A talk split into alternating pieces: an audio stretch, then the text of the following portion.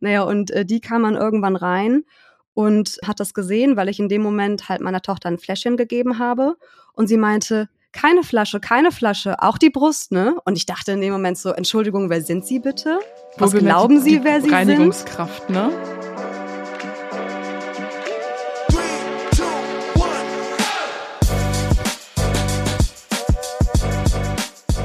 Mama halblang mit Rebecca und Sophia.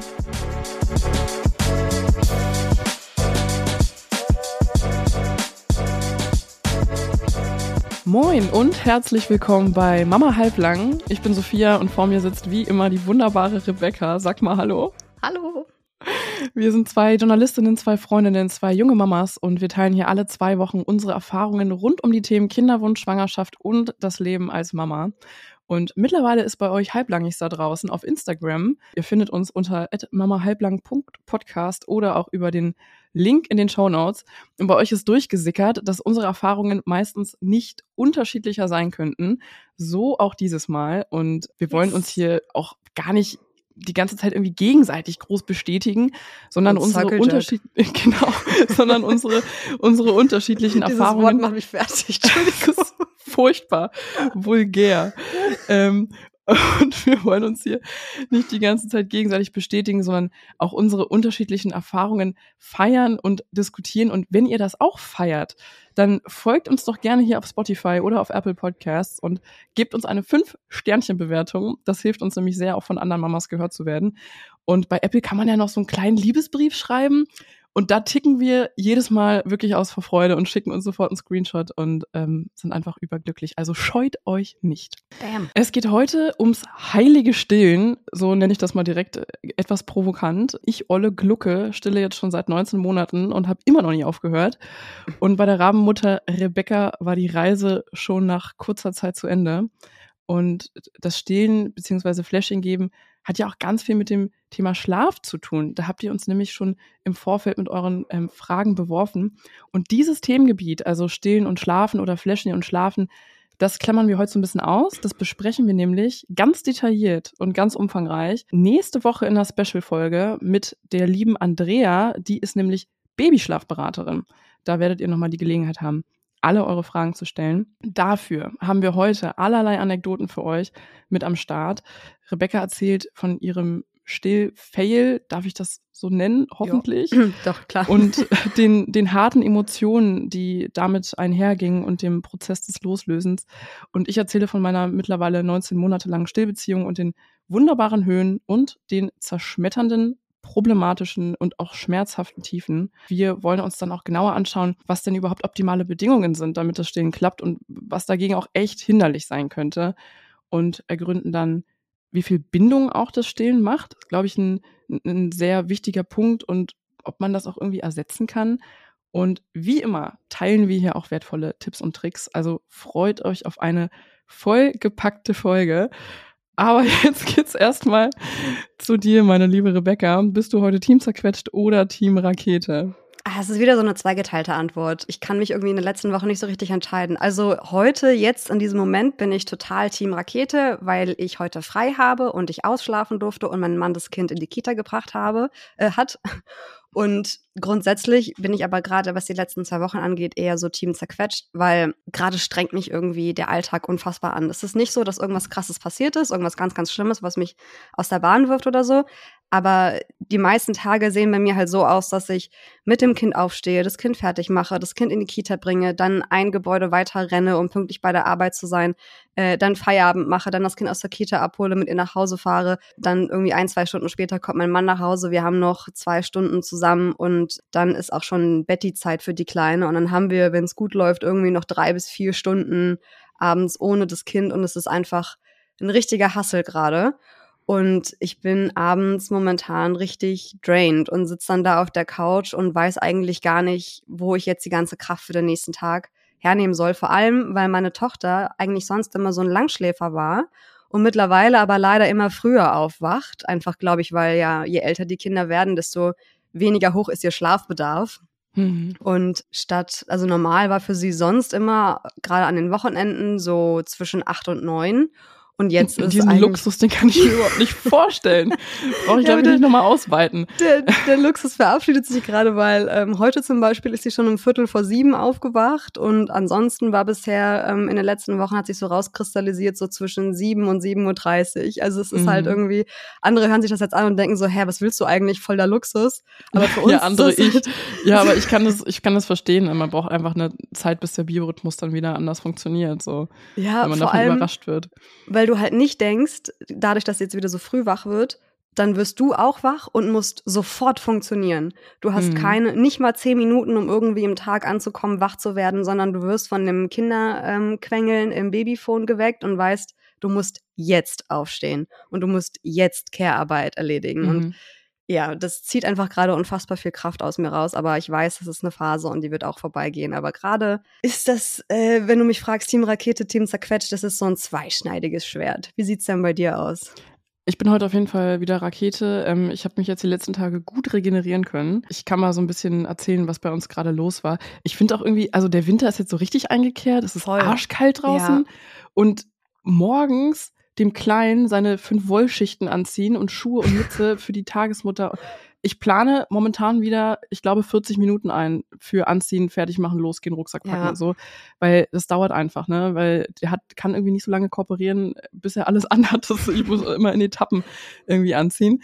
Aber ja, ich erzähle mal, was bei uns in den letzten Wochen los war. Also wir waren ja alle zwei Wochen krank und ich kann da auch schon so ein bisschen ins Thema mit einsteigen, weil ich die letzten Wochen echt körperlich so krass beansprucht wurde nämlich durchs Stillen. Ähm, wir waren alle krank und der Kleine hat einfach so viel genuckelt und Milch getrunken wie seit Monaten nicht mehr. Also ich war ja eigentlich tagsüber schon so Richtung Abstillen unterwegs. Also ich habe dann auch ähm, zuletzt zum Einschlafen nicht mehr gestillt mhm. und auch nur noch morgens so zum Wachwerden. So dieses, er hat sich immer so zwischen zwischen vier und fünf oder fünf und sechs so ein bisschen so wachgenuckelt und gekuschelt. Ja, durch die Krankheit einfach alles wieder auf Anfang und ich habe den ganzen Tag gestillt, als er Fieber hatte, natürlich auch Dauer gestillt. Ich muss dazu sagen, das ist auch praktisch, weil man kann einfach so diese ultimative Beruhigung und Nähe und sowas direkt liefern. Aber ey, zwei Wochen lang, ich konnte irgendwann einfach hm. nicht mehr. Auch nachts dann teilweise alle zwei Stunden, weil es ihm natürlich schlecht ging und Natürlich haben wir ihm auch Medikamente gegeben. Klar muss sich irgendwie keiner rumquälen, aber meine Güte, ich habe echt gelitten und ich hatte irgendwann tatsächlich wieder wunde Nippel, also wie im Wochenbett und ich, meine Brüste taten weh. Ich wollte es gerade sagen, ich, ich, ich, weiß gar nicht, wie, ähm, oh. äh, wie, wie, oft ich aufgewacht bin und von dir eine Nachricht hatte, weil du ja schon zwei, drei Stunden wach warst. Ähm, und ja. du mir geschrieben hast, ey, mir fallen gleich die Nippel ab, weil mir alles so weh tut ja. und der Kleine so nuckeln will. Ich erinnere mich an, an eine Einschlafbegleitung und ähm, der hat mir dann so die Brust ab und auch seine Hände so in meine, in meine Brust reingekrallt. mit so Babyfingernägeln. Ähm, richtig, Boah, genau. Alter. Nicht so, also nie, nicht so die allerperfekt kurz geschnittenen, sondern mhm. schon so ein paar Tage rausgewachsen. Und auch so Ey, kantig und so, weil man ja nicht so genau. regelmäßig. Ja. Ey, ich habe wirklich, ich bin richtig aggressiv geworden und habe angefangen zu heulen, bin aus dem Zimmer rausgerannt zu meinem Mann und meinte zu ihm, komm bitte, ich kann nicht mehr, ich kann nicht mehr, komm bitte. Mhm. Und er ist dann äh, sofort zu mir und dem Kleinen ins Bett äh, und hat gefragt, so, hey, was ist denn los? Und ich habe so krass geheult, bin so richtig zusammengebrochen. Oh ähm, Gott.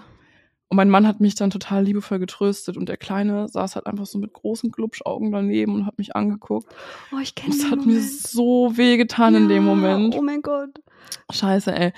Und ja, ich habe mich dann natürlich sofort bei dem Kleinen entschuldigt, so tief durchgeatmet, konnte diesen Druck irgendwie einmal kurz ablassen und habe dann den zweiten Versuch gestartet und das lief dann auch lief dann auch besser. Ich habe mir dann tatsächlich auch AirPods reingemacht und einen Podcast gehört, um mich irgendwie ein bisschen abzulenken und es war zu dem Zeitpunkt auch einfach keine Option zu sagen, nee, Brust ist jetzt nicht schlaf so, weil das hätte noch einen viel krankeren Terror ausgelöst. Das heißt, die Kosten-Nutzen-Rechnung war irgendwie so kurz Zähne zusammenbeißen und ähm, und dann läuft's. Aber ja, das war oh, war eine wilde Zeit, die zwei Wochen. Also es war auch super schön, einfach diese Nähe. Ne? Mein Mann war halt auch zu Hause, weil teilweise krank geschrieben oder teilweise diese Kind äh, krank Sonderurlaubtage. Aber war eine Belastungsprobe mit sehr vielen Höhen und Tiefen. Sofort, ja, boah. Für uns als Familie und ähm, auch für meine Brüste tatsächlich. ja. Und ist ganz lustig. Ich habe ihn jetzt diese Woche wieder zur Tagesmutter gebracht. Da wollte er auch dann, als ich ihn abgeholt habe, sofort wieder an die Brust und im Bus. Ich muss ihn auch unbedingt im Bus stillen, sonst war alles ganz, ganz schlimm. Und ich habe mhm. dann auch natürlich nachgegeben, äh, weil ich dachte, okay, ist jetzt auch irgendwie nicht so leicht für ihn nach zwei Wochen äh, zu Hause. Und einen Tag später hatte er meine Brüste gefühlt vergessen. Also einen Tag später habe ich ihn abgeholt, wir sind nach Hause gekommen. Ich habe die ganze Zeit darauf gewartet, dass er sich das irgendwie einfordert, dass ich, äh, dass, dass, dass er halt Milch trinken kann. Gar nichts. Also erst dann abends wieder ist ihm das irgendwann mal wieder eingefallen, wo ich mir so denke, wie flexibel können Kleinkinder bitte sein?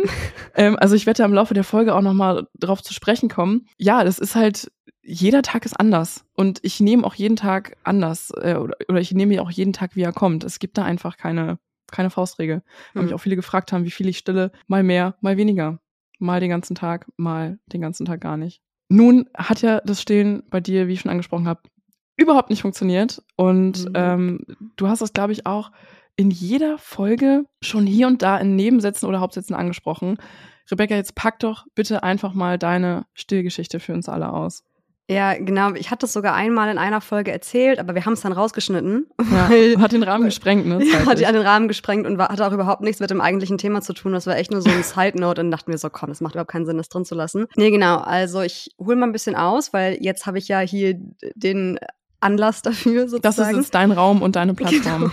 für deine ähm, Geschichte. Also ich fange einfach mal damit an, dass ich ja auch schon ein paar Mal erwähnt hatte, dass ich keine richtige Hebamme ähm, hatte, weil ich ein, also es war komplett mein Fehler. Ich hatte einfach viel zu spät angefangen zu suchen. Mir war dieser Hebammenmangel einfach nicht so akut bewusst als ich im ersten Trimester war und hatte deswegen da schon mal verkackt. So, dann war es so, dass ich aber super viel Milch schon in der Schwangerschaft gebildet habe. Also ich musste eigentlich ab Ende des zweiten Trimesters mit, wie heißen die Dinger noch? Ähm, Stilleinlagen. Danke. Stilleinlagen. so Slip-Anlagen für den BH. Genau, äh, mit Stilleinlagen rumlaufen, weil ich sonst echt alle zwei Stunden mein T-Shirt hätte wechseln müssen. Also es war sehr, sehr krass und auch sehr unangenehm teilweise. Und dann dachte ich so, naja, easy, gar kein Problem. Ich werde genug Milch haben, das wird schon mal kein Problem sein. Was soll schon schief gehen? Und dann kam die Geburt und wer die Geburtsfolge gehört hat, weiß, dass ich bei der Geburt ähm, auch ordentlich mit mir selbst und der Geburt selber und dem Kind äh, und mit den äußeren Umständen zu kämpfen hatte. Also da waren auch sehr, sehr dramatische Teile mit dabei und war deswegen auch nicht schon mal in so einem super entspannten Zustand nach der Geburt. Und dann war schon ähm, das erste Anlegen war schon ein Problem. Also Spoiler, das ist auch das Hauptproblem in meiner Stillgeschichte, dass das Andocken überhaupt nicht geklappt hat. Also es war wirklich ein Krampf. Es, es hat einfach nicht geklappt. Ich weiß nicht wieso. Und wenn sie dann doch die paar Mal, die sie an meiner Brust getrunken hat, war auch immer nur auf einer Seite ähm, und die andere hat sie irgendwie abgelehnt. Es war irgendwie ganz komisch. Auf jeden Fall war das Andocken ein sehr, sehr großes Problem. Und direkt nach der Geburt hat ähm, die Hebamme, die mich zum Schluss betreut hat, hat es aber hingekriegt, dass sie ein bisschen an meiner Brust genuckelt hat.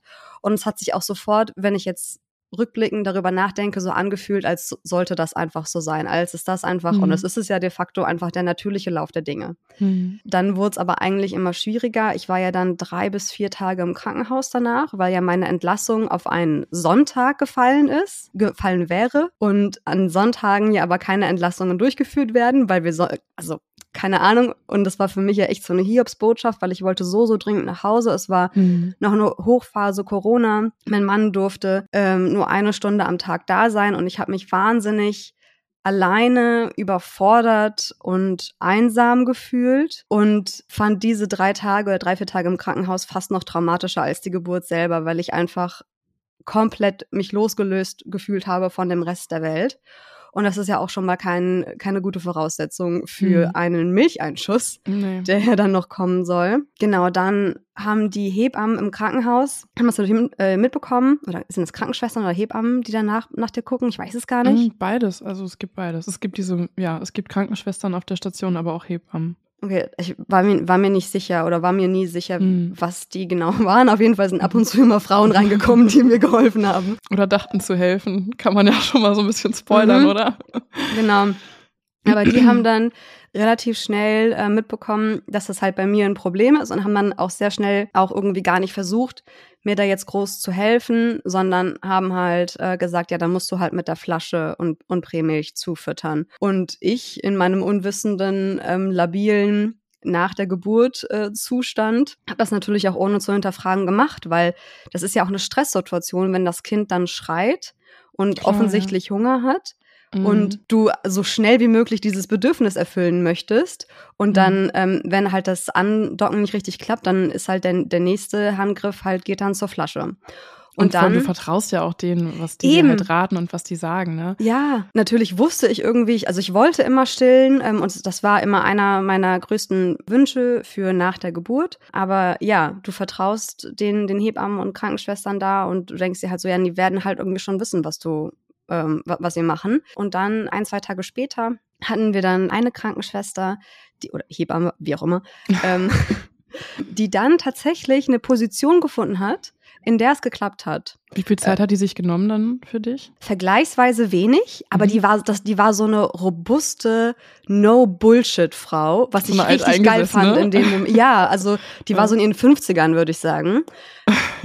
Und ich fand das richtig cool, weil mhm. in so einem labilen Zustand, da tut es mir nicht gut, wenn jemand sensibel auf mich eingeht, im mhm. Sinne von, oh ja, und vielleicht so und vielleicht dieses, sondern. Ähm, hat die Führung übernommen. Genau, der halt ja. mir Ansagen macht, ja. sozusagen. Das war mhm. einfach genau der richtige Approach und meinte so, ja komm, ey, stillen kriegen wir hin, so, was, was soll das denn? Und hat mir dann mit mir eine Position gefunden, in der es einfach geklappt hat. Und das, ich mhm. war sehr, sehr dankbar in dem Moment. Also das war dann so, dass das Stillkissen quasi so einmal über, ich saß mhm. und das Stillkissen war einmal so über meinem Bauch sozusagen und meine Tochter lag dann so schräg unter mir und so, halb auf der Seite liegend mhm. auf dem Stillkissen und hat dann halt eben an meiner Brust genuckelt. Und das hat funktioniert. Und hat mir dann noch immer gezeigt, wie ich dann, wenn sie mal noch in meiner Brust hängt, aber aufhört zu, ähm, zu nuckeln, wie ich dann quasi dafür sorgen kann, dass sie weiter trinkt. Genau, da meinte sie, ja super, dann funktioniert es ja jetzt. Dann äh, kann ich ja auch die Prämilch mitnehmen und der Drops ist gelutscht so. Mhm. Und ich war mega erleichtert in dem Moment und dachte so, Gott sei Dank, endlich haben wir irgendwie was gefunden, was funktioniert. Und zehn Minuten später kam sie rein und meinte, sie hätte gerade mit der Nachtschwester gesprochen, die mich die Nacht davor betreut hat. Und die hätte aber gesagt, ich solle weiter zufüttern.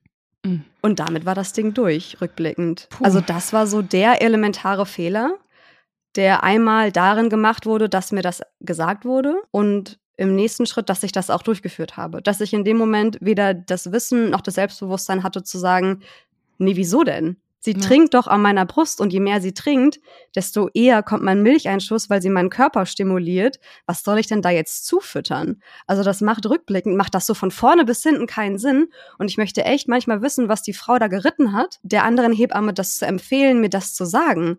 Also mhm. mir ist schon klar, Natürlich haben die im Krankenhaus Personalmangel und so wenig Geld und die haben irgendwie andere Sorgen, als dafür zu sorgen, dass auch die hundertste Mutter noch stillen kann. Und die wahrscheinlich auch so lieber den Quickfix haben, als sich jetzt um irgendwas kümmern zu müssen. Meine ich gar nicht als Vorwurf oder dass es jetzt schlechte Menschen wären oder so. Aber in meiner labilen Position, wo du ja auch nur in Anführungsstrichen egoistisch denken kannst und halt nicht andere Leute noch im Sinn hast, denke ich mir halt rückblickend so, was das sollte. Also ich war da auch echt lange echt wütend auf die, weil ich mhm. dachte, warum?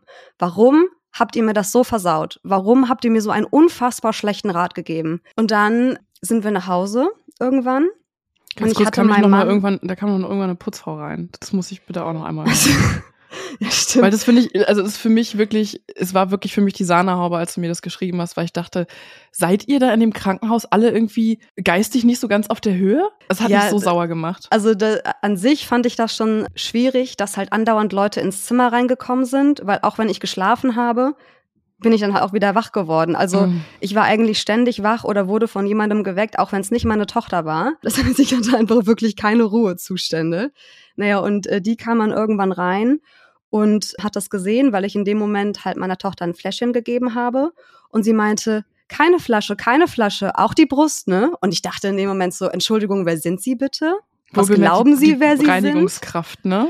Es, äh, Im Grunde ist es ja, also ja, also aber im Grunde ist es ja egal, was sie ist oder was sie macht, aber das ist eine fremde Person, die nichts mit meiner äh, Behandlung zu tun ja. hat, die nichts über mich weiß und diesen Kommentar ablässt, in dem Moment war ich einfach nur überrascht und irgendwie überfordert, um adäquat zu antworten. Rückblickend hätte ich dir erstmal die Leviten gelesen. Das war auch so ein Moment, wo ich einfach, das war Das hat auch, mich so wütend gemacht damals, als du mir das geschrieben hast. Das war auch tatsächlich aber kurzer Vorau kurze Vorausschau der einzig blöde Kommentar, den ich jemals auf die Flasche gekriegt habe, glaube ich. Mhm. Also mir ist, mir ist es danach nicht nochmal passiert. Genau, dann sind wir nach Hause sorry, das wird jetzt irgendwie so ein Mega-Monolog, aber das brennt mir einfach jetzt eine, schon. Das ist eine voll wichtige Geschichte. Lange auf der Seele auch, weil das ja echt auch so ein kleiner Traum äh, ist, der einfach zerplatzt ist. Und genau, dann sind wir nach Hause und ich hatte meinem Mann schon vorher geschrieben, bitte besorg Prämilch, weil es ja einfach gut sein kann, dass es mit dem Stillen jetzt wirklich nicht klappt und ich will einfach vorbereitet sein und nicht zu Hause merken, oh, es klappt nicht, bitte lauf jetzt nochmal schnell zur DM und hol Prämilch. Mhm. Und damit beantworte ich auch gleich eine Frage, die mir bei Instagram gestellt wurde, ob ich mir irgendwie Gedanken gemacht habe, welche Prämilch wir äh, nehmen. Nein. ähm, Finde ich auch so geil. Weil man kann das halt auch echt overthinken, oder? Das Thema. Ja, also wahrscheinlich. Vielleicht gibt es auch eine richtig geile und andere nicht so gute. Ähm, aber ich, habe da, gehört, ja. ich habe da keine Raketenwissenschaft draus gemacht. Im Krankenhaus gab es nur eine Sorte. Ähm, das heißt, da hatte ich nicht mal eine Wahl. Ich wäre auch nicht auf die Idee gekommen, da irgendwas zu hinterfragen. Und ich habe meinem Mann einfach gesagt, kauf bitte Prämilch. Und er hat eine gekauft und die war's dann. Ich glaube, das ist, mhm. also wir benutzen jetzt die von Aptamil. Und im mhm. Krankenhaus war das von HIP. Es genau. gibt ja so unendlich viele Anbieter und Wahnsinnig so viele. Testvergleiche, YouTube-Reviews und was weiß ich, aber finde ich eigentlich echt cool. Ich meine, du hast auch gar keine Kapazitäten, dir da Überhaupt Gedanken drüber zu machen, oder? Ich habe, also ich wäre ja gar nicht auf den Gedanken gekommen, da jetzt mir irgendwelche Vergleiche, also nein, keine Ahnung. Wir haben, wir haben gesagt, kauf bitte Prämilch, ist mir scheißegal. Hauptsache, ähm, sie ist satt und ist gesund und nimmt zu. So, mhm. der Rest gucken wir mal. Und dann war es so, dafür bin ich im Krankenhaus dann aber doch wieder dankbar, weil sie mir eine Wochenbetthebamme stellen konnten. Aus, aus deren eigenen Kontingent sozusagen war das, glaube ich, oder über so eine Hilfsstelle, ich bin mir gerade gar nicht mehr sicher. Auf jeden Fall war da eine Hebamme da, die so ein bisschen urig war und auch schon ein bisschen älter und so ein bisschen verpeilt. Also die hat mich irgendwie äh, bei jedem Besuch gefragt, ob sie ihre Brille hier hat liegen lassen. Nein, hatte sie nicht. Okay. Richtig random. Aber die, die, die war da eigentlich ganz cool, weil ich habe dann von der Problematik erzählt und sie meinte, okay, ich, ich sehe und höre dich, dass du ähm, gerne stillen möchtest. Wir machen das folgendermaßen. Wenn deine Tochter Hunger hat, dann versuchen wir jedes Mal sie anzulegen, wenn sie noch in einem relativ entspannten Zustand ist.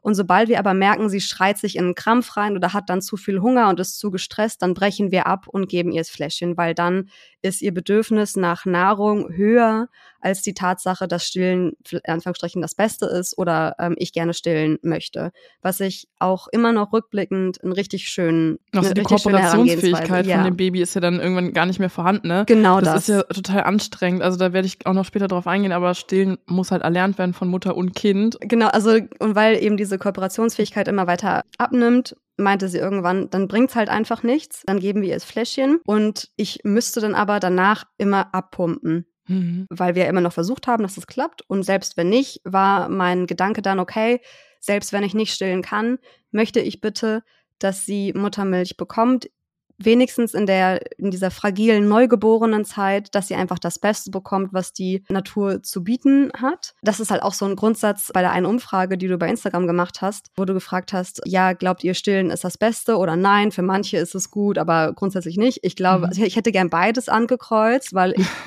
weil, weil ich glaube tatsächlich, dass Stillen das absolut Beste ist für Mutter und Kind, weil diese Symbiose nicht umsonst besteht. So einmal halt, weil dadurch ja der Rückbildungsprozess bei der Mutter vorangetrieben wird, das Bonding, wo wir später noch drauf kommen und halt einfach, ich glaube, kein menschengemachtes Produkt kommt auch nur annähernd irgendwie an die Muttermilch ran, mhm. so. Aber gleichzeitig ist halt Stillen für manche Familien nicht das Beste oder es, oder es klappt halt nicht, aus welchen Gründen auch immer. So, das nur so als. Genau, also so ein ganz großer Teil hat angekreuzt, Stillen ist gut, aber nicht für jede Mama etwas. Ähm, Einmal vielen Dank einfach dafür, dass ihr eine mega coole und tolerante Community seid. So, ja. ähm, ich habe so ein bisschen Schiss gehabt irgendwie, dass das vielleicht irgendwie doch zu militant oder sowas ausgeht, das Ergebnis. Aber freue mich einfach sehr, dass einfach fast alle da mega offen und cool irgendwie mit dem Thema umgehen. Ja, ich finde auch, diese beiden Aussagen können gleichzeitig existieren. Die Flaschenmilch, äh, Flaschennahrung, Flaschenmilch, die kommt nicht an die Muttermilch ran, ist einfach biologisch zusammengesetzt das Beste, was die nur Natur hervorbringen kann. Und gleichzeitig ist es voll okay, wenn eine Mutter ganz andere Entscheidungen trifft, aus welchem Grund auch immer. Ja, ich meine, Gott sei Dank haben wir Prämilch und die künstliche Milch, weil ja. Hauptsache das Kind ist gesund und wächst und, und das satt so ist. Also, Ganz genau so ist es. Dass Kinder nicht verhungern müssen, weil das Stillen nicht klappt oder weil sich eine Frau aktiv dagegen entschieden hat. Genau, wir sind auch eigentlich kurz vorm Ende meiner Stillgeschichte, weil das Ganze habe ich dann sechs Wochen durchgezogen, weil es hieß, dass ich ja immer abpumpen muss, wenn sie getrunken hat. Weil das ja der natürliche Rhythmus auch für meine Brüste wäre, damit meinem Körper signalisiert wird, ja, bitte produziere Milch und ja, bitte immer mehr und in dem und dem Umfang. Das hieß aber in der Konsequenz, dass wenn sie getrunken hat und dann wieder eingeschlafen ist, musste ich noch mal mindestens eine Stunde wach bleiben, um halt mhm. abzupumpen. Das ja, heißt, zwischen ihren Schlafphasen fehlte mir halt immer noch mal eine Stunde oder so wegen dieses Abpumpprozesses. Und das habe ich eine Weile durchgehalten und dann hatte ich irgendwann ähm, eine Date Night mit meinem Mann, die erste nach der Geburt, das war so nach sechs Wochen circa. Da war ich eigentlich, habe ich, hatte ich mich schon auch von dem Gedanken verabschiedet, dass das mit dem Stillen noch klappt. Ich war da einfach schon mhm. gedanklich raus und habe dann einfach jetzt gesagt, okay, und, und jetzt kann ich nicht mehr. Jetzt, jetzt möchte ich das nicht mehr. Und wie hat er da reagiert? Ich glaube, er hätte es noch gerne länger probiert. Vor allem er, also er, er musste es ja nicht probieren. Aber ja, ich weiß, was du meinst, ähm, natürlich. Und da ähm, war in dem Moment vielleicht ja ein bisschen, bisschen enttäuschter, als ich es zu dem Zeitpunkt war, weil ich einfach diesen Abnabelungsprozess im Kopf schon mit mir begleitet hatte. Und er hat mir auch immer wieder eine Stillberatung ans Herz gelegt. Auch das Krankenhaus, wo die Geburt stattfand, hat auch eine hauseigene Stillberatung. Ich habe da nie angerufen. Wieso? Weil, kannst du das irgendwie sagen, rückblickend? Es war auch eine Frage im Fragensticker, ob ich das Gefühl hatte, aufgegeben zu haben oder zu früh aufgegeben zu haben.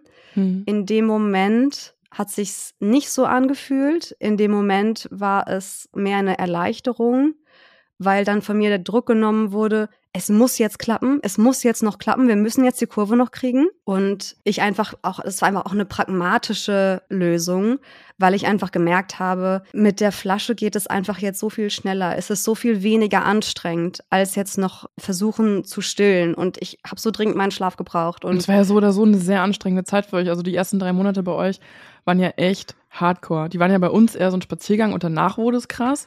Und bei euch war ja die erste Zeit echt Ja, super, weil sie ein Schreikind war. Also ja. weil sie Koliken hat oder diese Regulationsstörung ähm, hatte. Das war, war echt hardcore. Und ich konnte einfach nicht mehr. Rückblickend, ja. wenn ich da jetzt so drüber reflektiere, ja, würde ich schon sagen, dass ich aufgegeben, Schrägstrich zu früh aufgegeben habe. Ich hätte durchaus noch andere Hilfe in Anspruch nehmen können. Stichwort Stillberatung und so weiter. Aber ich habe ich hab einfach die Kraft in dem Moment nicht gehabt. Ich habe sie einfach nicht gehabt. Und ich versuche da rückblickend auch so ein bisschen ähm, gnädig mit mir zu sein und zu sagen, so, hey, Rebecca, jetzt in deinem relativ ausgeruhten Zustand ist es einfach zu sagen, du hast früh aufgegeben, aber versetz dich kurz nochmal zurück in die Situation, in der du emotional und psychisch warst. Du konntest einfach, oder ich konnte einfach nicht mehr. Und dann war das Ding für mich durch, was mich aber auch nach wie vor einfach als Umstand sehr, sehr traurig macht. Hm. So. Jetzt, jetzt sind wir ja schon beim Thema Stillen und Bindung. Und ähm, eigentlich hatte ich das ja auf dem Plan ein bisschen weiter hinten, aber ich schlage vor, wir ziehen das mal ein bisschen vor, weil, ja, du sagst es gerade, dich hat das extrem traurig gestimmt. Ist das halt etwas, dem du wirklich immer noch hinterher traust, anderthalb Jahre später und wo du denkst, du hast einfach krass was verpasst oder generell, wie stehst du zum Thema Stillen und Bindung, weil du kennst ja beides. Ich kenne nicht beides, ich kenne nur Stillen. Lass uns doch mal irgendwie einsteigen in diese große Frage. Und du kannst auch gerne mal wieder äh, Professor Dr. Soziologie Rebecca auspacken, ähm, von der haben wir schon länger nichts mehr gehört. Also die paar Male, die sie an meiner Brust getrunken hat, würde ich sagen, ja, der Bindungsprozess ist ein anderer, ist definitiv ein anderer, weil es einfach, du spürst ja, wie das Kind an, an deinem Körper sich ernährt. Ernährt. ich wollte gerade Laben sagen, aber das ist so ein ernährt. komisches altes Wort. Ja.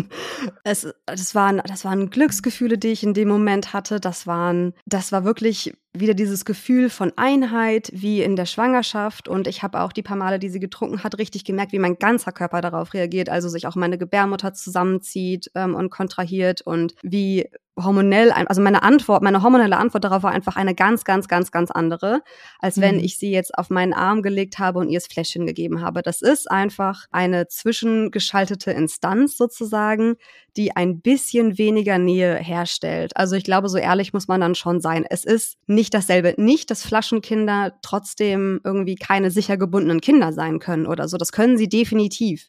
Also nur weil ihr jetzt nicht gestillt habt, heißt das nicht, dass ihr keine gute Beziehung zu eurem Kind aufbauen werdet oder so. Mhm. Aber gerade für diese Anfangszeit ist es, glaube ich, schon einfach ein, ja, ein de facto Stück Plastik, das zwischen dir und deinem Kind vorherrscht. Und Vielleicht kann man sagen, dass das Stillen einfach durch die hormonellen und dann de facto körperlichen, messbaren äh, Prozesse und auch dann die daraus folgenden psychischen Prozesse einfach ähm, die Bindung erleichtert oder, oder fördert. Ja. Weil, ich meine, Stillen, da wird, wird halt ein Oxytocin-Flash freigegeben, also die körpereigenen Glückshormone, die ballern einfach richtig hart.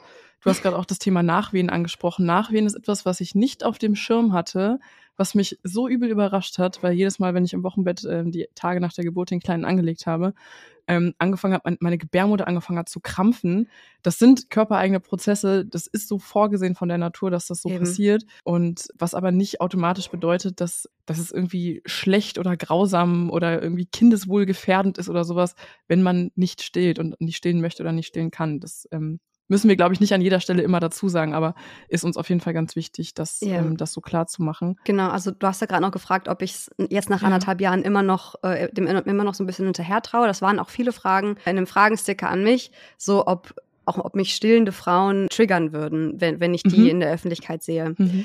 Jein. Auch wenn, wenn du mir, habe ich ja auch schon mal in einer Folge erwähnt, Stillgeschichten mhm. erzählt hast, dann dann war das nie so, dass ich dann irgendwie Wut auf die jeweilige Person entwickelt habe, die gestillt hat oder die mir vom Stillen erzählt hat. Also nicht in dem Sinne getriggert. Also ich, ich habe nie anderen Leuten irgendwie was Schlechtes gewünscht aus dieser Trauer heraus, dass ich nicht stillen konnte. Es war mehr so, hey cool, dass es bei dir so schön klappt ähm, und dass du daran so eine Freude hast. Oder wenn ich in der Öffentlichkeit jemanden gesehen habe, der gestillt hat, dachte ich auch immer so, hey, mega, mega schön. Ich finde es einfach so faszinierend, was die Natur da, sich dabei gedacht hat und hervorgebracht hat und gleichzeitig einfach nur eine ganz ehrliche Trauer und ja, auch eine Form von Neid, aber auch nicht, ich wünsche dir was Schlechtes, mhm. sondern Neid im Sinne von, ich hätte es halt auch gerne gehabt. Ja, so ein Stich ins Herz. Ja, aber am Ende, also ich kann es jetzt nicht mehr ändern. Jetzt ist das Ding halt einfach durch. Jetzt ist es gelaufen, wie es gelaufen ist. Und ich würde bei einem eventuellen zweiten Kind definitiv sehr vieles anders machen. Aber hundertprozentig. Das musst du uns jetzt aber verraten. Erstmal eine Hebamme haben,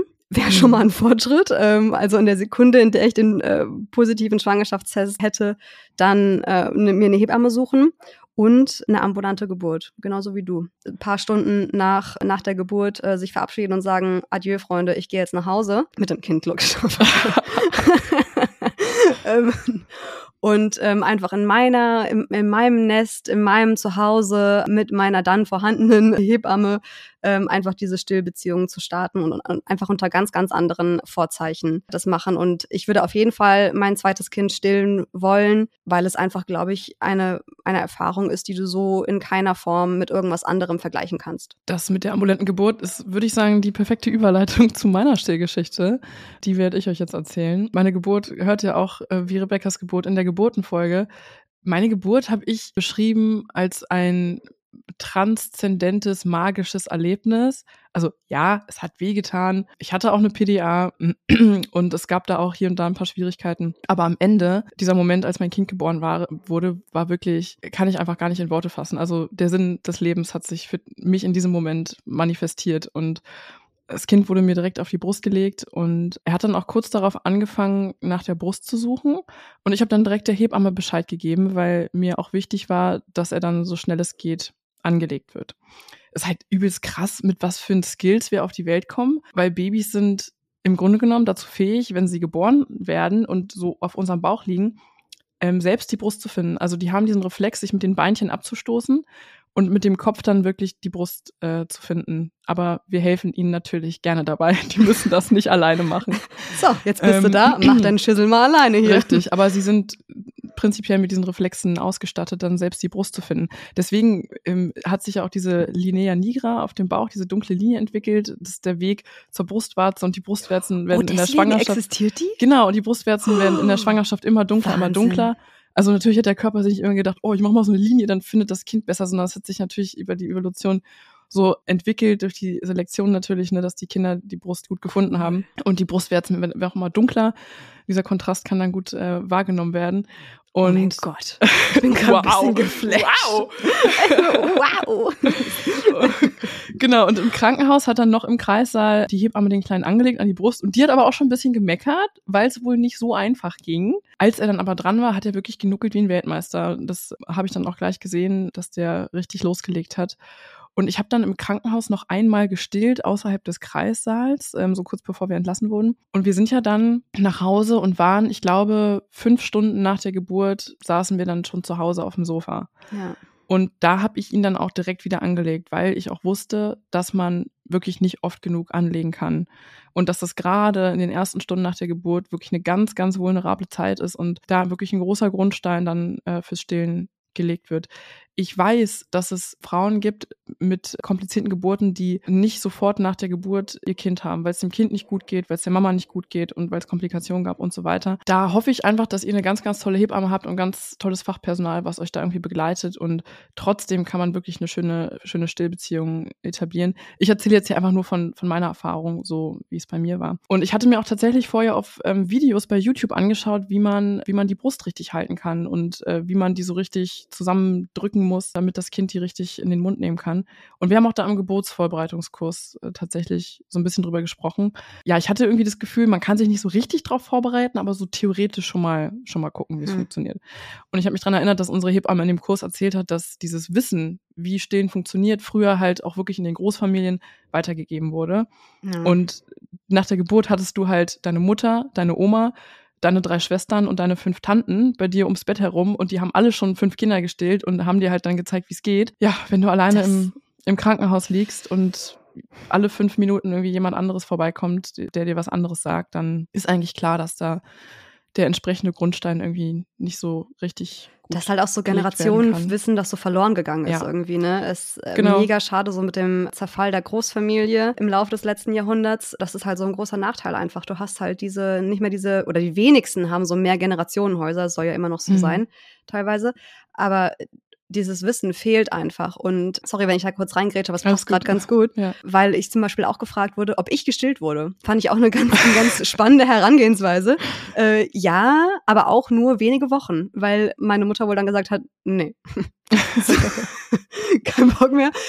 Und meine Schwester wurde dann aber ein halbes Jahr gestillt. Und wie kam ich da jetzt eigentlich drauf? Ich wollte eigentlich was ganz anderes erzählen. Ach genau, als ich dann schon mit dem Gedanken gespielt hatte, aufzuhören, mit dem Abpumpen auch und mit den Versuchen zu stillen, ähm, hat meine Mutter mich daran eher bestärkt und mhm. ähm, jetzt gar nicht so Druck gemacht im Sinne von, ja, aber du musst stillen und mhm. stillen ist das Beste und bla bla bla, sondern sie meinte so, hey, wenn du es nicht kannst, dann, dann kannst du es nicht. Dann ist das auch in Ordnung. Mhm. Das fand ich eigentlich ganz schön und habe da auch äh, mich sehr gefreut, sie um mich herum zu haben. Fiel mir nur gerade ein, als wir anfingen, über Familien und so ähm, ja. zu sprechen. Das ist eh so ein Geschenk, wenn wir Frauen uns einfach in unseren Entscheidungen bestärken und nicht versuchen, irgendwie ein eigenes Weltbild ähm, jemand anderem aufzudrücken, sondern wirklich zu schauen, okay, wo sind deine Bedürfnisse, wie stehst du gerade mit deiner Kraft und dann zu sagen, ja, hey, go for it. Ja. So mach, was das, was für dich am besten ist. Ich meine, du hast jetzt gestillt, ich habe nicht, äh, oder stillst immer noch, und äh, ich habe nicht, sorry, oder ich hab, äh, und ich habe eigentlich nicht wirklich gestillt. Wie stehst du denn zu dem Satz, alle Frauen können stillen? Da würde ich später noch drauf eingehen. So, du, galoppierst jetzt, du galoppierst jetzt richtig los, meine Liebe.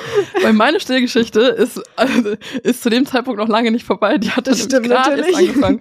Ähm, ich werde jetzt nicht äh, hier irgendwie 19 Monate Recap machen, aber ähm, so wie es angefangen hat, erzähle ich noch mal kurz. Genau, ich wusste dann auch, dass es halt wichtig ist, dass das Baby nicht nur die Nippel vorne, sondern die ganze Brustwarze mit Vorhof in den Mund nimmt und den Mund auch ganz weit aufmacht und so weiter und so fort. Und die ziehen das dann wirklich bis zum weichen Gaumen hinten rein. Auch eine komische Vorstellung. Aber dass man mal so, man kann mit der Zunge hinten fühlen, den weichen Gaumen, dass man mal so eine Vorstellung davon hat, wie viel von der Brust irgendwie im Mund landen Gott. muss. Das habe ich auch erstmal so lernen müssen. Ich habe es halt am Anfang gar nicht so richtig gecheckt. Ja, es hat immer so ein bisschen gedauert, bis ich dann so die richtige Position hatte, so mit den Stillkissen. Ich habe mich da auf dem Sofa habe ich mir immer so mein Cockpit eingerichtet oder auf dem, im, im Bett. Und es hat aber echt gut geklappt, muss ich sagen. Und der Kleine hat halt echt genuckelt wie ein Profi. Also der hatte überhaupt gar keine Saugschwierigkeiten. Wie viel hat dir denn und die Hebamme geholfen? Also wie, wie die, war so ihr Teil der Arbeit sozusagen? Die Hebamme musste mir, was das Anlegen und Stillen angeht, musste sie mir gar nicht helfen. Sie kam dann einen Tag nach der Geburt halt am nächsten Morgen zu uns hat gesehen, der Kleine ist an der Brust und nuckelt, hat nur so einmal rübergeschaut und meinte, oh, das sieht ja gut aus. Okay. Und ähm, ich hatte dann aber im, ja, Spaß. wirklich. Spaß. Spaß. ja, irgendwann kam dann auch der Milcheinschuss. Also wir sind dann äh, zur U2, zur Kinderärztin, das ist ja irgendwie drei Tage nach der Geburt, glaube ich. Ja. Und ähm, äh, zwei Tage, glaube ich. Zwei. zwei Tage nach der Geburt. Mhm. Haben wir bei der Kinderärztin gemacht, weil wir ja schon zu Hause waren. Und ich kam nach Hause und äh, habe mich irgendwie so von übergebeugt, weil ich irgendwas aufheben wollte. Und irgendwas lief und tropfte auf den Boden. Und ich konnte es erst nicht so richtig zuordnen. Ich dachte so, hä, was denn hier so alles nass und muss ich aufs Klo oder so? Genau. Und dann habe ich aber gecheckt, dass das da gerade aus meinen Brüsten rausläuft. Oh no. Ähm, und ich hatte auch dann seitdem einen sehr motivierten Milchspendereflex. Der hat auch nicht gezögert und äh, meine Brüste haben, was das angeht, einfach komplett abgeliefert. Ähm, es, es lief dann aber auch echt zehn Monate lang. Also ich habe echt eine Stillanlage nach der anderen verwendet. Ich habe mir irgendwie Mhm. die wiederverwendbaren geholt, ähm, die ich immer gewaschen habe, weil war sonst echt eine harte Materialschlacht. Und das war teilweise echt auch nervig, muss ich sagen. Aber Ich habe gehört, dass die voll stinken sollen, die wiederverwendbaren. Und dass viele dann eigentlich andersrum wechseln. Also ich habe von vielen gehört, dass sie erst sich die wiederverwendbaren, waschbaren holen und dann irgendwann Mhm. sagen, ja, nee, eigentlich nicht. Und dann Also- diese einklebbaren Plastikdinger nehmen. Ich hatte, also ich weiß, was du meinst. Ähm, wenn man welche hat, die auch noch mit Kunststoff sind und wenn dann die Milch so eintrocknet und so, dann riecht das echt so ein bisschen nach geronnener Milch. Ist, ja, also im Wochenbett gibt's eh relativ viele Gerüche oder in den ersten Monaten, die teilweise unangenehm sind. Ich habe mir welche geholt aus Wolle und Seide. Die gab's äh, bei DM, äh, keine bezahlte Werbung. Und mit Wolle und Seide sind natür natürliche Stoffe, die nicht so geruchsempfindlich sind und die fand ich echt ganz, fand ich echt ganz Okay. gut. Genau. Und das war so, das war so der Beginn unserer Stillbeziehung. Also es ist echt glatt gelaufen. Und ich will damit auch gar nicht sagen, irgendwie, ja, ihr müsst nur die richtigen YouTube-Videos gucken, dann klappt's, sondern es ist einfach meine ganz persönliche Erfahrung. Ich hatte einfach Glück. Ähm, ich hatte viel, viel, viel Ruhe zu Hause. Ich wurde von meinem Mann gepflegt, von meiner Hebamme gepflegt, jeden Tag. Ähm, hatte Zuversicht, wusste, wenn irgendwas nicht läuft, ist meine Hebamme da. Das sind ja auch so Grundfaktoren, die bei uns einfach komplett unter unterschiedlich genau. waren. Also wir sind mit Ja. ganz, ganz anderen Vorzeichen gestartet jeweils. Ja. Und ich, wo ich wollte ja auch damals keine ambulante Geburt, weil ich ja eben keine Hebamme hatte. Und ich dachte, das du dachtest, halt du kriegst die, Sicherheit im Krankenhaus und Genau. die Sicherheit hättest du eigentlich in deinem Nest irgendwie wahrscheinlich gefunden. Genau, in meinem Aber Nest ja gefunden nicht. oder ich hätte, wäre dann im Zweifelsfall zu meiner Frauenärztin gegangen oder I don't know, aber ja, ich habe unwissentlich die exakt falschen Schlüsse aus meiner Situation gezogen, beziehungsweise es hätte ja auch alles gut ausgehen können, wenn ich vielleicht eine andere Betreuung im Krankenhaus gehabt hätte. Wir hatten ja auch zum Beispiel kein Familienzimmer, die gab es ja auch. Das haben wir leider nicht äh, gekriegt, da haben wir einfach kein, kein Glück gehabt. Und dann kommt es ja auch drauf an, mit welchem, also ich finde, viele Kinder kommen ja mit unterschiedlichen Saugreflexen zur Welt. So dein Sohn hat sich sofort auf Ja, die Suche gemacht. Ich kann mich absolut. nicht erinnern, dass das meine Tochter gemacht hat. Ja. Also ich glaube eher nein. Ja, also es sind einfach, ich glaube so der Schlüssel vielleicht oder gute Voraussetzungen, damit es klappt, ist irgendwie Ruhe, Sicherheit und vertraute Personen, die einem helfen können. Und Ja. Dann kommt es natürlich auch so ein bisschen drauf an, wie die Geburt verlaufen ist, ne, ist klar. Aber Auf jeden Fall. Jetzt können wir das Stillen noch so sehr verehren und huldigen, aber ich sag auch mal, wie es ist, ganz ehrlich. Manchmal fuckt es mich richtig krass ab. Und ähm, das möchte ich auch ganz bewusst hier so deutlich sagen. Immer wieder kam ich in Phasen oder an Momente, wo es mir einfach keinen Spaß gemacht hat und ähm, wo ich gesagt habe, ich habe keinen Bock mehr, ich stehe jetzt ab. So richtig ernst gemeint war das nie. Ich habe es, also im Grunde genommen liebe ich es sehr bis heute. Aber trotzdem gab es einfach belastende Situationen. Und ähm, das fing bei mir dann im Wochenbett an. Ich hatte den Kleinen noch im Krankenhaus dann, wie erzählt, ein paar Stunden nach der Geburt selber angelegt und leider falsch angelegt. hm. Und meine Brustwarze war dadurch direkt wund. inwiefern falsch angelegt? Ähm, ich habe ihn nicht so richtig zentriert auf der Brustwarze angelegt, sondern leicht daneben. Und er hat mir Mhm. dann tatsächlich auch so ein Hämatom da reingesaugt. Also so einen richtig roten, ähm, so einen richtig roten Bluterguss. Und da kam dann halt keine Milch, aber er hat trotzdem genuckelt äh, wie ein Weltmeister, der kleine zuverlässige Bursche. Und dann hatte ich den Salat und hatte leider wunde Brustwarzen. Und damit hatte ich eine Woche lang extreme Schmerzen beim Anlegen. Und das war wirklich so grausam. Und ich habe dann diesen Schmerz so richtig antizipiert auch schon beim Anlegen, bin total verkrampft und ich habe in den schlimmsten Momenten dann so richtig, also so richtig veratmet wie die Wehen und so richtig gestöhnt, wenn nicht sogar vielleicht ein bisschen gebrüllt. Oh Gott. Und mein Mann lag auch echt völlig hilflos daneben und dachte nur so, okay, scheiße, was passiert hier gerade? Für den muss es ja richtig alienmäßig Ähm, gewesen sein. voll.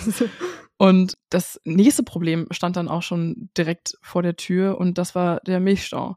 Also das sind so die zwei großen Sachen, mit denen ich immer wieder in der ganzen Stillbeziehung äh, Probleme hatte. Milchstaus hatte ich auch schon mehrere und das ist einfach, beginnt einfach schlimmer als jede Grippe, die ich erlebt habe. Also ging los mit Gliederschmerzen, dann kam Schüttelfrost und Fieber, ähm, harte schmerzende Brüste, ein dröhnender Kopf und ich war völlig ausgenockt und konnte mich Gott. auch wirklich nicht mehr ums Kind kümmern und musste mich aufs Sofa legen. Und ähm, das war auch jedes Mal tatsächlich bei mir ein falscher, nicht gut sitzender und verrutschter BH nachts.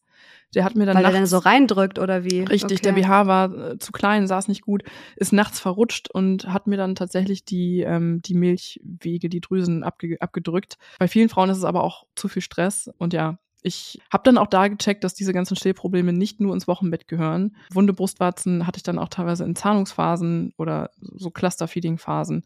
Ist auch so eine Sache, die, um die ich dich dann wiederum nicht beneide, ne? Richtig, ja. Das sind so, das sind echt so Downsides, wo ich dann auch immer wieder an meine körperlichen Grenzen gestoßen bin.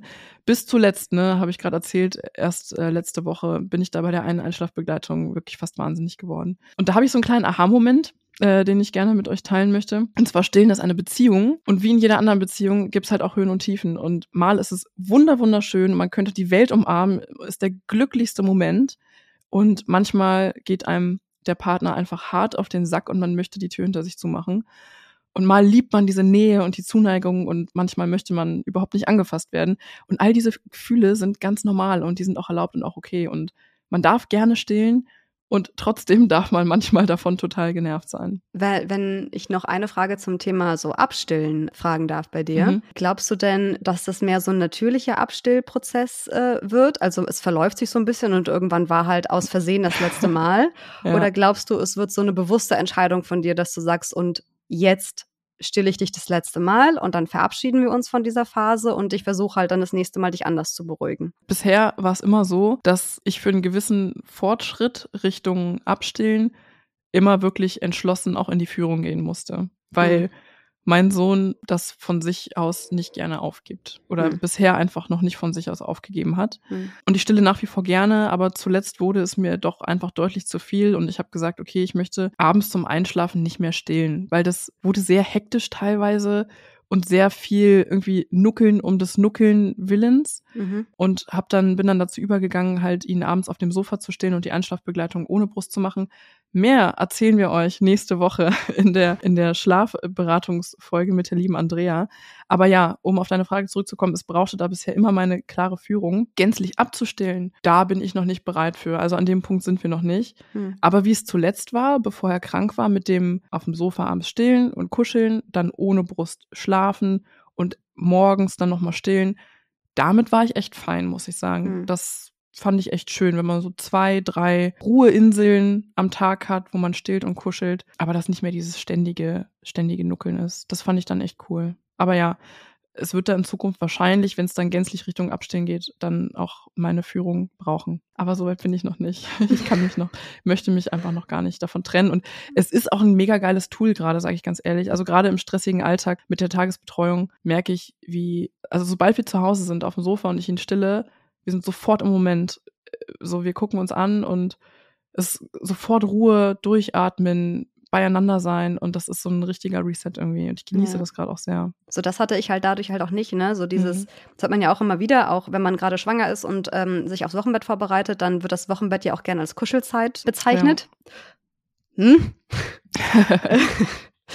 Äh, ich weiß nicht, wie es anders gekommen wäre, wenn ich gestillt hätte oder hätte stillen können. Kann ich jetzt natürlich nicht äh, beurteilen. Aber wir hatten jetzt deswegen zum Beispiel auch nicht diese Kuschelmomente. Mhm. Weil, also äh, gar nicht, auch also gar nicht, es gab auch keinen Ersatz dafür. Ähm, nicht mal, wenn ich ihr das Fläschchen gegeben habe, weil dann lag sie meistens nur so halb auf mir oder so. Das war auch kein richtiges Kuscheln, so wie ich mir das vorgestellt hatte vorher. Mhm. Weil es halt nicht ist, jemand ist komplett auf und an deinem Körper, jemand, das Kind, ähm, und du, li du liegst so daneben und ähm, man kommt so zur Ruhe und kuschelt im Kuschelsinne, wie man das halt alltagssprachlich kennt. So, das hatte ich halt nicht. Und um sie zu beruhigen, das war auch eine Frage, die, die oft kam, was dann so meine Ersatzhandlung war. Also ich musste sie ständig rumtragen, äh, mhm. tragen, tragen, tragen. Nicht einfach nur auf dem Arm halten und ich konnte sitzen, sondern sie tragen und durch die Gegend laufen. Irgendwann war es dann so, dass sie entweder geschlafen hat oder schreiend wach war. Hm. Und ich dachte, das kann doch nicht sein. Sie kann doch nicht nur schreien, wenn sie wach ist. Und dann hat's meine Mutter irgendwann hingekriegt, dass sie einen Schnuller nimmt. Und mhm. damit, das war ein richtiger Gamechanger, weil dann ja. hat sie dieses Nuckelbedürfnis stillen können, im wahrsten Sinne des Wortes. Ja, richtig gut und war dann einfach wach, ohne unruhig zu sein. Also mhm. ähm, meine, mein Brustersatz war dann tatsächlich der Schnuller. Ja, richtig gut. Ich habe das mehrmals genau. versucht, den Schnuller einzuführen. Es hat nie funktioniert. also ich war teilweise richtig verzweifelt, weil ich so dachte, okay, come on, ich bin nicht dein lebendiger Schnuller. Ich kann das gerade nicht mehr. Bitte nimm doch dieses Kackteil. Ich habe auch alle möglichen Formen äh, gekauft, was es so gibt. Ähm, hat nie wirklich funktioniert, hat sich nie etabliert, war einfach nicht. Hm, aber genauso wie du das Stillen manchmal verteufelt hast oder gesagt hast, ich habe eigentlich überhaupt äh, gar keinen Bock mehr, gibt's natürlich auch, abgesehen von dem Bonding und dem Kuschelfaktor und dadurch, dass es einfach die beste Ernährung fürs Kind ist, gibt es auch irgendwie einen unfassbar großen Nachteil, was das Fläschchengeben angeht. Ähm, du hast einfach unfassbar viel Equipment. Du musst so viel Scheiß kaufen und du musst auch überall mit hinschleppen, egal ob sauber du machen und so kurz, auch. ja, Alter, es ist einfach ein richtiger Pain in the ass. Also es ist auch teuer, weil du musst die ganzen Fläschchen auch erstmal kaufen. Du brauchst ja nicht nur eine, sondern wir haben, glaube ich, mittlerweile irgendwie so 15, weil drei sind in der Waschmaschine, äh, in der Spülmaschine und das eine steht noch halb voll irgendwie im Kinderzimmer, das andere habe ich unten im Kinderwagen drin für den nächsten Trip. Oh. Ähm, es, also ja, es ist, es ist teuer, es ist anstrengend, das sauber zu machen ähm, und so weiter. Das ist echt so nicht cool und äh, ich wurde auch gefragt, was machst du denn dann nachts und wenn du unterwegs bist? Ich, wir haben dann immer einen guten Vorrat an Fertigmilchflaschen. Also nicht das Pulver, okay. sondern schon fertig gemischte Flaschen in so 200 Milliliter Packs kommen die, glaube ich. ah, okay. Ähm, und die kannst du einfach aufmachen, reinkippen und dann äh, Fläschchen in den Mund. Es geht schnell, es, ist, ähm, es wird nicht äh, schlecht, weil schon fertig gemixte Milch darfst du ja auch nur eine, eine Weile benutzen und dann nicht mehr. Also das die kann ich euch ans Herz legen. Ja, die sind auch ein bisschen teurer, glaube ich, als wenn du Pulver kaufst, aber es ist einfach praktischer, weil du musst Kann dann man nicht die irgendwie irgendwie warm machen oder sowas? Muss man irgendwie ein Wasserbad oder D- Thermoskanne oder so? Oder Das ist auch man so ein Ding, weil Muttermilch hat halt immer die perfekte Temperatur, Ja. egal wo du gerade unterwegs Ich bist. mache mir überhaupt keine Gedanken über Milch und Temperatur, weil Ja. so die kommt halt einfach so Genau. raus, wie sie rauskommt, ne? wir haben ganz, also für die Neugeborenen-Zeit haben wir so ein Fläschchenwärmer gekauft. Mhm.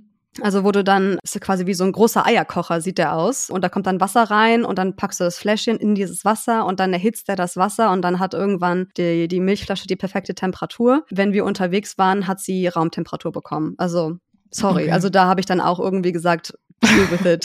Sorry to say. Friss oder stirb.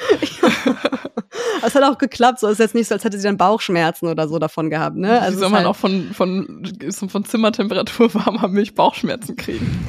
also man, man kann sich da auch, glaube ich, wirklich ähm, das Leben schwerer machen, als es ist. Ähm, Man muss sich immer denken, was einen beim dritten Kind wirklich nicht mehr jucken wird, braucht einen beim ersten Kind auch nicht zu stressen. Eben, also ich würde jetzt ich vielleicht nicht, gerade im Winter würde ich dann vielleicht nicht die Fertigmilchflasche einfach unten in den Kinderwagen legen, weil dann Ja, ist sie ja okay. tatsächlich eiskalt, sondern als Tipp vielleicht, wir haben so einen Winter quasi Schlafsack für den Kinderwagen. Ihr, ihr kennt bestimmt, also ihr, ihr wisst bestimmt, was ich Fußsack. meine. Äh, ja, genau.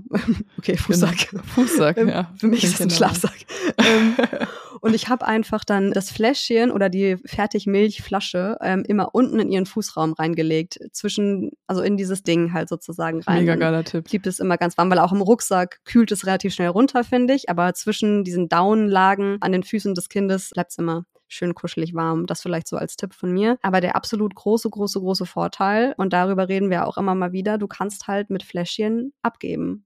Du musst, Mhm. Du musst das es selber stimmt. nicht tun. Ja. Es kann der Vater machen, es kann die Oma machen, es kann die Tante machen. Und so habe ich auch mir, und so schließt sich halt der Kreis mit allen anderen Folgen, die wir gemacht haben, Ja. so konnte ich mir halt sehr, sehr früh meine eigene persönliche Freiheit wieder äh, zurückholen und Date Nights machen und Urlaub ohne Baby und ein Wochenende ähm, in einer anderen Stadt oder einfach mal nur eine Nacht in, einem Hotel äh, mit meinem Mann, um einfach mal eine Nacht durchzuschlafen. Also ich glaube, meine erste Nacht wieder durchgeschlafen, nicht weil das Kind gut geschlafen hat, sondern weil meine Mutter die Nacht gemacht hat, war, als die Kleine so fünf Wochen alt war. Hm. Ich da war schließt sich jetzt endlich mal der Kreis, So, so schließt sich der Kreis, ja, ohne Scheiß. Also das fängt Wobei einfach man auch- alles mit rein. Wobei man auch sagen muss, es kommt einfach echt aufs Kind drauf an und auch auf die Bedürfnisse der Mutter. Weil, also es gibt halt Kinder, die keine Flasche wirklich nehmen, also gar keine Flasche, das ist dann halt Ja, auch wieder schwierig. Ähm, es gibt so viele unterschiedliche Probleme und Konsequenzen, die daraus folgen. Ich meine, mittlerweile, also mein Sohn hätte von Anfang an auch eine Flasche genommen. Das haben wir ausprobiert. Meine Hebamme meinte auch, so wie der saugt, nimmt er auch jeden Sauger. Das ist scheißegal, welchen ihr kauft. Das haben wir ausprobiert, hat wunderbar funktioniert. Aber er hat sich halt nicht gut abgeben, nicht gut abgeben lassen, weil er einfach wirklich meine Brust und mich Ja. haben wollte, sehr, sehr lange Zeit. Mittlerweile bringt ihn ja mein Mann abends dann auch mit einer Milchflasche ins Bett. Aber ich glaube, es kommt ganz auch darauf an, so was die eigenen Bedürfnisse sind, was das Abgeben angeht. Also man kann halt auch voll stillen und trotzdem abgeben und, und ja, irgendwie sich dann Freiräume schaffen, wenn das Kind halt die Flasche nimmt. Wenn es die gar nicht nimmt, ist natürlich Ja. schwierig. Aber ich denke mal, wenn die, wenn das Kind halt ähm, das Milchfläschchen nimmt und auch von anderen und nicht nur von der Mutter, dann ist Mhm. es halt tendenziell einfacher, als wenn du voll Auf jeden stillst. Fall, das lädt natürlich dazu ein, sich Ja. auch mal Freiräume zu nehmen, ja, auf jeden Fall. Ich glaube, das ist schon ein struktureller Vorteil. Ja, vor allem, ich hätte auch abpumpen müssen. Also wenn ich überlege, ich hätte irgendwie drei, vier Stunden ohne mein Kind verbracht, meine Brust wäre mir explodiert. Also da war so viel Milch, da hätte ich dann auch abpumpen Ja. müssen. Und dann denkt man sich halt auch so, ist es den Stress jetzt wert, vorher abpumpen, damit das Kind die Muttermilch in der Flasche bekommt?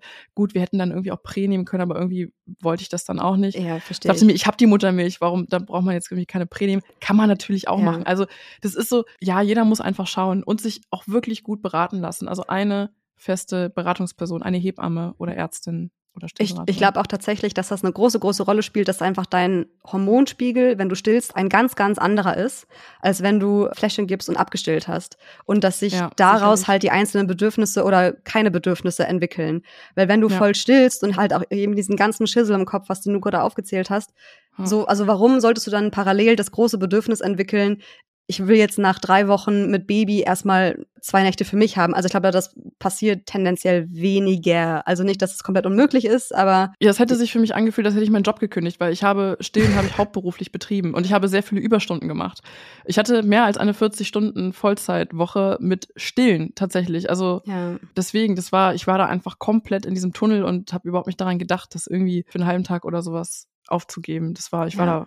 da ja völlig im Tunnel und auch sicherlich ein bisschen ferngesteuert und besessen so von von meinen Hormonen auf jeden Fall. Ja, ja eine Sache, ähm, die, die ich gefragt wurde, wo ich jetzt nochmal anknüpfen kann Richtung abgeben und stillen. Mich haben ganz viele gefragt, ähm, ob man nicht abstellen muss, wenn das Kind in die Kita geht. Nein, müsst ihr nicht. Ich würde sogar empfehlen, einfach noch weiter zu stillen, weil es ist ein mega cooles Tool, um eure Kinder nach der Betreuung irgendwie wieder zu beruhigen, einzufangen und die Connection herzustellen. Also lasst euch nichts anreden. Ihr müsst nicht abstillen, wenn ihr euer Kind in die Betreuung gibt. Die Kleinen sind mega flexibel, die checken das, dass es in der Kita keine Milch gibt. Genauso wie sie checken, dass es beim Papa keine Milch gibt und ruhig mal trauen und ausprobieren. Ich Was hab- wolltest ich du noch sagen? Ich habe echt das Gefühl, dass sich hier echt so ein, so ein thematischer Kreis einfach schließt, weil wir ähm, einfach Ja. um dieses Stillthema, wir haben immer gesagt, so, ähm, ich stille nicht, du stillst und irgendwie ergeben sich da ganz, ganz viele so Strukturbäume und einzelne äh, Themen daraus, die einfach dann anders beeinflusst würden. Ähm, und ich glaube, dass äh, die Wurzel dieses Baumes irgendwie so diese Stillthematik ist und sich daraus alles andere ergibt, worüber wir schon gesprochen haben. Wie du arbeiten möchtest, wie du Paarzeit Mhm. haben kannst und möchtest, wie du eigene Hobbys betreiben möchtest. Also alles andere ergibt sich eben aus, gerade im ersten Jahr mit Kind oder in den ersten zwei Jahren, je nachdem, wie lange ihr stillt, ergibt sich irgendwie daraus. Also ich habe da gerade so einen richtigen Frieden gerade in mir mit unserem Podcast, muss ich sagen. Schön. Ja, das ist, also dir ist es vielleicht nicht so aufgefallen, aber du hast tatsächlich in jeder Folge angesprochen, dass das Stillen bei dir nicht so geklappt hat. Und Ja, dass wir da also- nochmal gesondert drüber genau. sprechen. Ja. Und ähm, das ist so ein Thema, was, was glaube ich, ja, das hat, glaube ich, echt unter den Nägeln gebrannt. Und ähm, Das jetzt musste mal raus, wirklich der Leute. Kreis an Jetzt- dieser jetzt kennt Stelle. Das ist die Folge, auf der du jetzt, auf die du immer verweisen kannst dann zukünftig. Liegt dir noch irgendwas auf dem Herzen? Ja, meine Frage, die ich vorhin nicht stellen durfte, nämlich was Ja. du, was du zu dem äh, Satz denkst, äh, alle Frauen oder jede Frau kann stillen. äh, ich kann sie jetzt nicht irgendwie m- mit einer fachlichen, einem fachlichen Anspruch irgendwie ähm, beantworten. Ich denke, jede Frau kann halt nur so stillen, wie sie gerade kann. Und wenn die Bedingungen total scheiße sind, dann kann sie halt auch nicht besser in dem Moment. Meine Ich finde, das ist. Bullshit. Ich finde, ich bin da ein bisschen direkter Ja. jetzt. Ich finde, das ist kompletter Scheiß, dieser Satz. Es dreht mich ja wirklich Okay. jedes Mal auf. Warum fragst du mich, wenn du die Antwort schon kennst?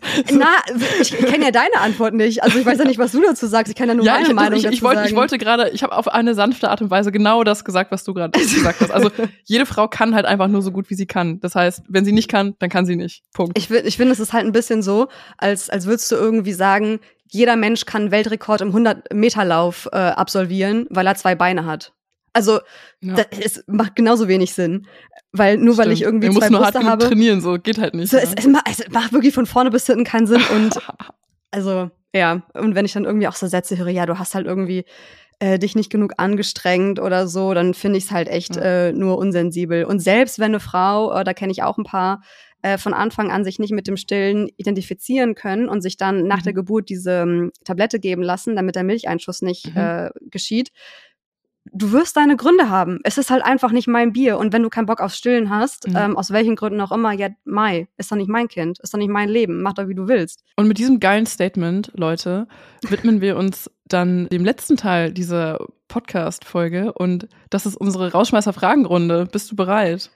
Sowas von. Auf geht's.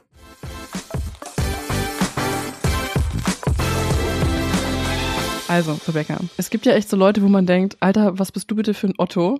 Ich, ich nenne jetzt mal so ein kleines Beispiel. ja, es fängt weird an. Lass dich drauf ein. Ich nenne mal so ein kleines Beispiel. also, meine Schwester, meine Schwester wollte letztens in die S-Bahn einsteigen und irgendwie gab es dann Stau im Türbereich und dann hat der Lokführer die Türen irgendwie so unvermittelt zugehauen, dass ihr Beutel mit einem Geschenk, der war schon in die S-Bahn eingestiegen, sie aber noch nicht. Der Beutel war schon eingestiegen, eine süße Das heißt, Formulierung. Der Beutel, der Beutel war schon in der S-Bahn und klemmte in der Tür. Und sie Oh stand aber noch auf dem Bahnsteig. So.